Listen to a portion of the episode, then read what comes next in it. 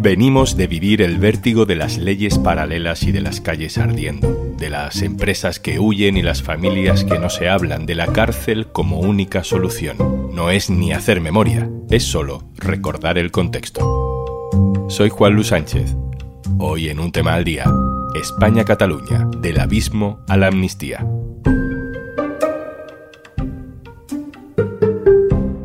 Una cosa antes de empezar. ¿Quieres escuchar un tema al día sin interrupciones? Es muy fácil. Entra en podimo.es barra al día, regístrate y podrás escuchar este y miles de podcasts más sin tener que escucharme a mí. Te regalamos 45 días gratis. Tres meses después de unas elecciones anticipadas y con una investidura fallida de Feijó de por medio, esta semana, por fin, el Congreso alcanzará la mayoría absoluta en la votación para designar a presidente del gobierno. Y será, parecía imposible hace no tanto, Pedro Sánchez. La investidura llega en mitad de una tormenta fuerte de debates jurídicos y casi metafísicos sobre la amnistía, sobre la nación. Hay tanto ruido que cuesta no quedar atrapado entre declaraciones, contenedores ardiendo, manifestaciones multitudinarias y polémicas varias. No hay casi margen para pensar que los que esta semana votarán juntos, hace poco, corrían por separado hacia el abismo. No s'hi pot transaccionar amb un estat opressor. No se puede negociar con un Estado opresor, decía Carles Puigdemont hace unos años, el mismo Carles Puigdemont que se compromete a operar dentro de la Constitución. Y este era Pedro Sánchez dos años antes de llegar a Moncloa.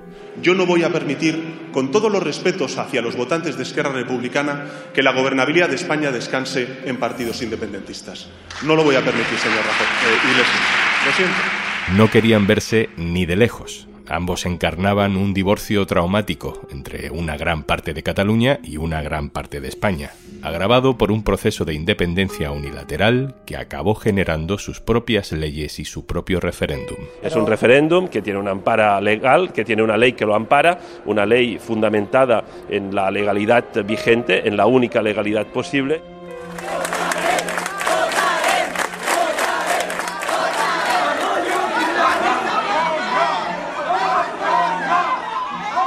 Arribats en aquest moment històric i com a president de la Generalitat, assumeixo en presentar-los els resultats del referèndum davant de tots vostès i davant dels nostres conciutadans el mandat del poble que Catalunya esdevingui un estat independent en forma de república.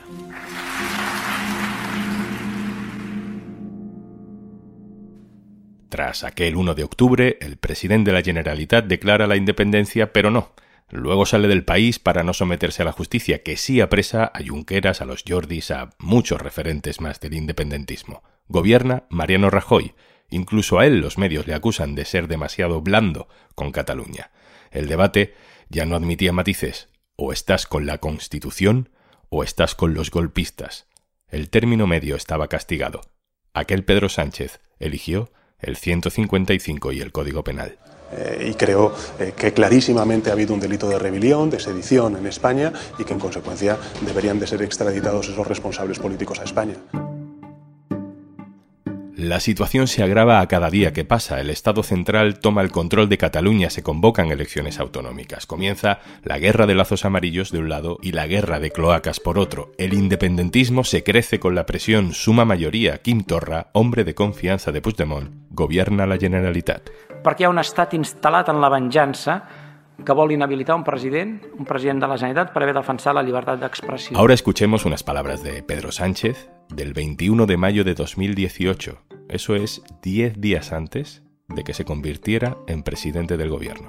Pero es evidente que la elección del señor Torra ha destapado las vergüenzas racistas del secesionismo. El señor Torra no es más que un racista al frente de la presidencia de la Generalitat de Cataluña. Diez días después de decir esto, Pedro Sánchez iba a ser presidente del gobierno con apoyo del partido de Puigdemont. ¿Qué pasó entre una cosa y otra? Pues lo que quizás sea el principio del fin del procés, aunque no nos diéramos cuenta entonces. La sentencia del caso Gürtel, que condenaba por corrupción al PP. La oportunidad de la moción de censura, la mediación de Unidas Podemos con Esquerra, con el PDCAT, con Bildu, para que saliera esa moción adelante. La decisión de Sánchez, de esta vez sí, contar con esos votos para ser presidente. Luego llegarían unas elecciones generales y luego se repetirían porque el Parlamento no encajaba. Acaba encajando gracias a los apoyos nacionalistas, PSOE y Unidas Podemos gobiernan y mientras el independentismo empieza a romperse por dentro y llegan los juicios al proceso. Estoy convencido de que se me acusa por mis ideas, sino por mis hechos y por lo tanto, entendiendo que estoy en un juicio político, uh, no contestaré las preguntas de las acusaciones. Los líderes independentistas que no se fueron al extranjero son condenados a muchos años de cárcel. Hay grandes manifestaciones y también graves altercados en Barcelona, por ejemplo. Hay 2.000 antidisturbios en Cataluña.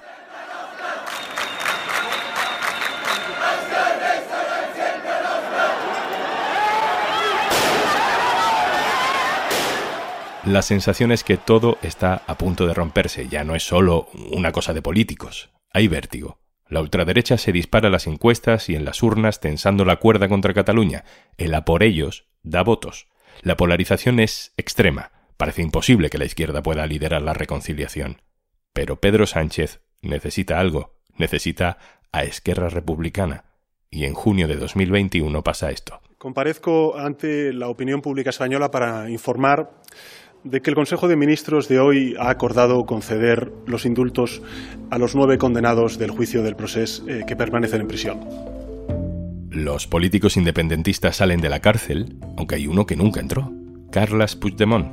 El expresidente, desde Bruselas, había pasado a un segundo plano, hasta el 23 de julio de 2023, las elecciones generales. Junts se convierte en el partido clave para una nueva investidura es su oportunidad para volver, negociando, sin humillarse. Y amnistía deja de ser una palabra prohibida. Ignacio Escolar, hola. Hola Juanlu. Entre cómo estábamos y cómo estamos, hay un mundo, hay que decirlo. Yo creo que cuando abramos el foco y haya pasado algún tiempo, veremos lo que ha ocurrido esta semana como el punto final del proceso. La aprobación de la amnistía va a ser en la práctica eso el cierre de una etapa nefasta en la historia de España y de Cataluña, de un conflicto político muy grave, probablemente uno de los conflictos políticos más graves que hemos vivido en nuestra generación, la primera vez en la que muchos tuvimos la sensación de que nos podíamos despertar en un país distinto al que habíamos conocido durante todo este tiempo. Y esto es el final, es un final en el que creo que hay una victoria que es de los que creen o defienden la unidad de España. Creo que hay una derrota digna para quienes intentaron el proceso independentista, pero en el fondo es el final del proceso. ¿Cuál crees que fue el instante más crítico de toda esta década?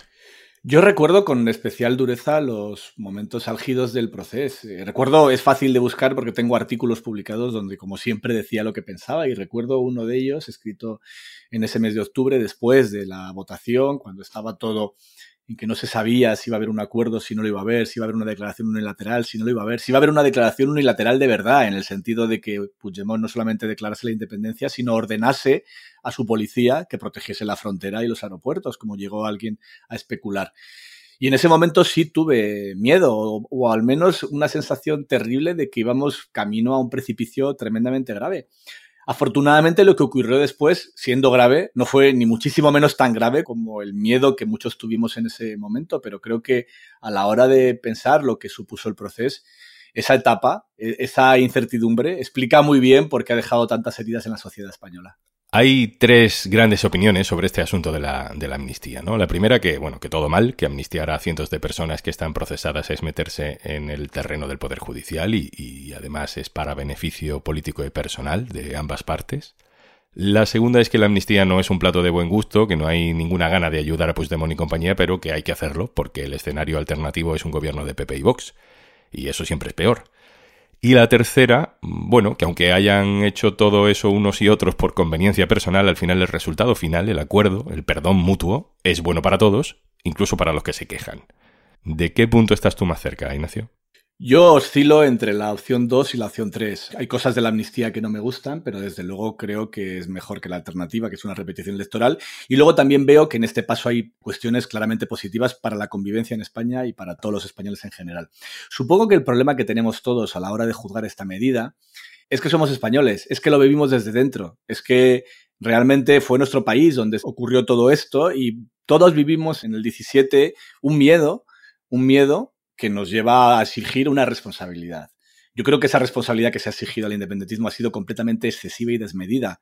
Entre exigir una responsabilidad y las sentencias de 12 años de cárcel que se aprobaron, me parece que hay mucho camino intermedio que no se aplicó. Probablemente yo hubiese compartido mucho más una sentencia que hubiese condenado por inhabilitación porque cometieron un clarísimo delito de desobediencia grave a la autoridad y probablemente uno de malversación, y con eso es suficiente para tener que dejar la política. Pero de ahí a condenarlo como un homicidio van muchos, muchos, muchos metros de distancia. A mí me gusta mucho, por ejemplo, el editorial que ha hecho el Financial Times, que lo ve de manera desapasionada, como lo ve alguien desde fuera. Como nosotros podemos mirar los acuerdos de paz en Irlanda o podemos mirar otros procesos que no nos pillan tan de cerca, que no nos aprietan directamente en el zapato.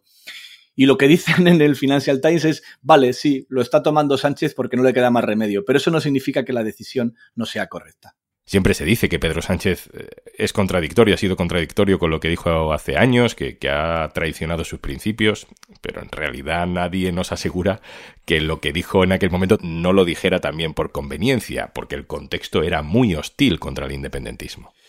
Yo creo que es evidente que Sánchez tiene una enorme contradicción entre las cosas que ha dicho a lo largo de estos últimos años y lo que acaba de pactar. Es evidente, no hay ninguna duda. Pero también tiene una explicación el cambio en esa posición. Para empezar, por muchos principios que tengas, el principal principio es el democrático, el parlamentario. Y es, tú puedes pretender gobernar en solitario sin Unidas Podemos, pero si los españoles te dicen que no te queda otra, tendrás que hacerlo, como ocurrió en la legislatura anterior. O tú puedes pretender que puedes ignorar de manera permanente el conflicto catalán, y lo haces, y era evidente, porque existe un problema brutal de coste electoral por solucionar este problema pero si te das de bruces con la realidad y te encuentras con un parlamento donde no queda más remedio, tendrás que hacerlo. Más allá de Pedro Sánchez, ¿en qué momento también hay un armazón intelectual alrededor del gobierno como para que la opinión empezara a, ser reversible? En el Partido Socialista desde hace años había gente, una de ellas es el, el expresidente Zapatero, que decían que no habría solución definitiva a la crisis catalana si no se encontraba una solución para Puigdemont, si no se rompía esa anomalía de tener a un expresidente autonómico fuera de España, fuera del alcance de la justicia española, porque la justicia europea consideraba que no había argumentos para extraditarle, ese dato es muy relevante para entender la situación, y con una influencia tan enorme en la sociedad catalana eh, como un ejemplo de que algo no iba bien. Por eso es tan importante esta amnistía. ¿no? Entiendo que mucha gente preferiría que Puigdemont volviera solo a prisión, pero el hecho de que vuelva y que lo haga aceptando incluso la Constitución en el propio acuerdo, supone un cambio muy importante, supone el fin de una situación tremendamente anómala para la democracia y para la convivencia en Cataluña. De esta pacificación surgirán nuevas guerras, ¿no? Porque Vox está encantado con la situación, el Poder Judicial y jueces concretos han decidido tomar partido, de los medios ni hablamos, ¿Tú crees que, aunque esto pueda ser una solución, el ambiente es como para que haya una solución? Supongo que ahora nos falta normalizar Madrid después de normalizar Cataluña. Me refiero a la vida política nacional que se simboliza en, la capital de España. Porque la situación, las críticas, la posición que está adoptando no solo la extrema derecha, sino el propio Partido Popular es terriblemente preocupante decir que en España vivimos en una dictadura. Yo es la única dictadura que conozco donde se llama traidor al presidente del gobierno, al supuesto dictador, sin que pase nada, ¿no? Yo creo que en esa hipérbole en la que está instalada la derecha y que además tiene mucho que ver con la competencia por el sector más ultra entre el PP y Vox, por competencias cortoplacistas electorales, puede hacerse mucho daño a la convivencia futura de los españoles. Es algo realmente preocupante. Vamos a una legislatura durísima, crispadísima, la más dura, la más crispada de la historia democrática española, con seguridad. Y creo que eso es algo que nos debería preocupar a todos y que lamentablemente solamente lo puede arreglar, en este caso, el Partido Popular. Si no pasa nada muy extraño, Pedro Sánchez saldrá presidente de esta semana. ¿Y luego qué? Ignacio, no, no, no se me ocurre preguntarlo de otra manera y supongo que no soy el único. ¿Qué va a pasar después de esto? Pues después se aprobará la ley de amnistía, que por los plazos legales no creo que entre en vigor hasta el primer trimestre del año que viene, del año 24, por el tiempo que dilatará el procedimiento el PP con su mayoría absoluta en el Senado, por todos los plazos dentro del Congreso de los Diputados. Y luego la siguiente duda va a ser los procesos judiciales alrededor, ¿no? Desde el PSOE y Junts, en la redacción de la ley de amnistía, se están cuidando mucho de no dejar vías al Tribunal Supremo para que reviente la aplicación de la amnistía, para que no sea interpretable, para que de verdad la tenga que aplicar, porque para eso está el Poder Legislativo, para decidir las leyes que los jueces tienen que aplicar. Pero claro, se va a abrir una pelea jurídica inmensa que no solamente va a estar centrada en el recurso contra constitucional, sino que probablemente también se traslade a Europa, a la justicia europea. Y todo eso, como todo proceso judicial, es imprevisible. Puede salir por cualquier lado. Yo creo que los negociadores de esta ley de amnistía se han cuidado mucho porque son muy conscientes de hasta qué punto el Poder Judicial está en contra de este paso del legislativo. Pero aún así es imprevisible la capacidad de respuesta que puede tener el Poder Judicial para, en cierto modo, negarse a aplicar esta ley que tanto les disgusta y con el que tan duramente están siendo críticos. Ignacio Escolar, director del diario.es. Gracias. Gracias, Juanlu. Un abrazo. Y antes de marcharnos... En Podimo tienes de todo. Podcast sobre ciencia, crímenes reales, curiosidades, salud mental y también muchas entrevistas. Entra en Podimo y busca lo que te apetezca escuchar. Tenemos un montón de podcasts y audiolibros. Y recuerda, si entras en podimo.es barra al día, te regalamos 45 días gratis para que puedas escuchar, escuchar y escuchar. Esto es Un Tema al Día, el podcast del diario.es. Si te gusta lo que hacemos, necesitamos tu apoyo. Hazte socio, hazte socia del diario.es en el diario.es barra socio. El podcast lo producen Carmen Ibáñez, Marcos García Santonja e Izaskun Pérez. El montaje es de Pedro Nogales. Yo soy Juan Luis Sánchez. Mañana, otro tema.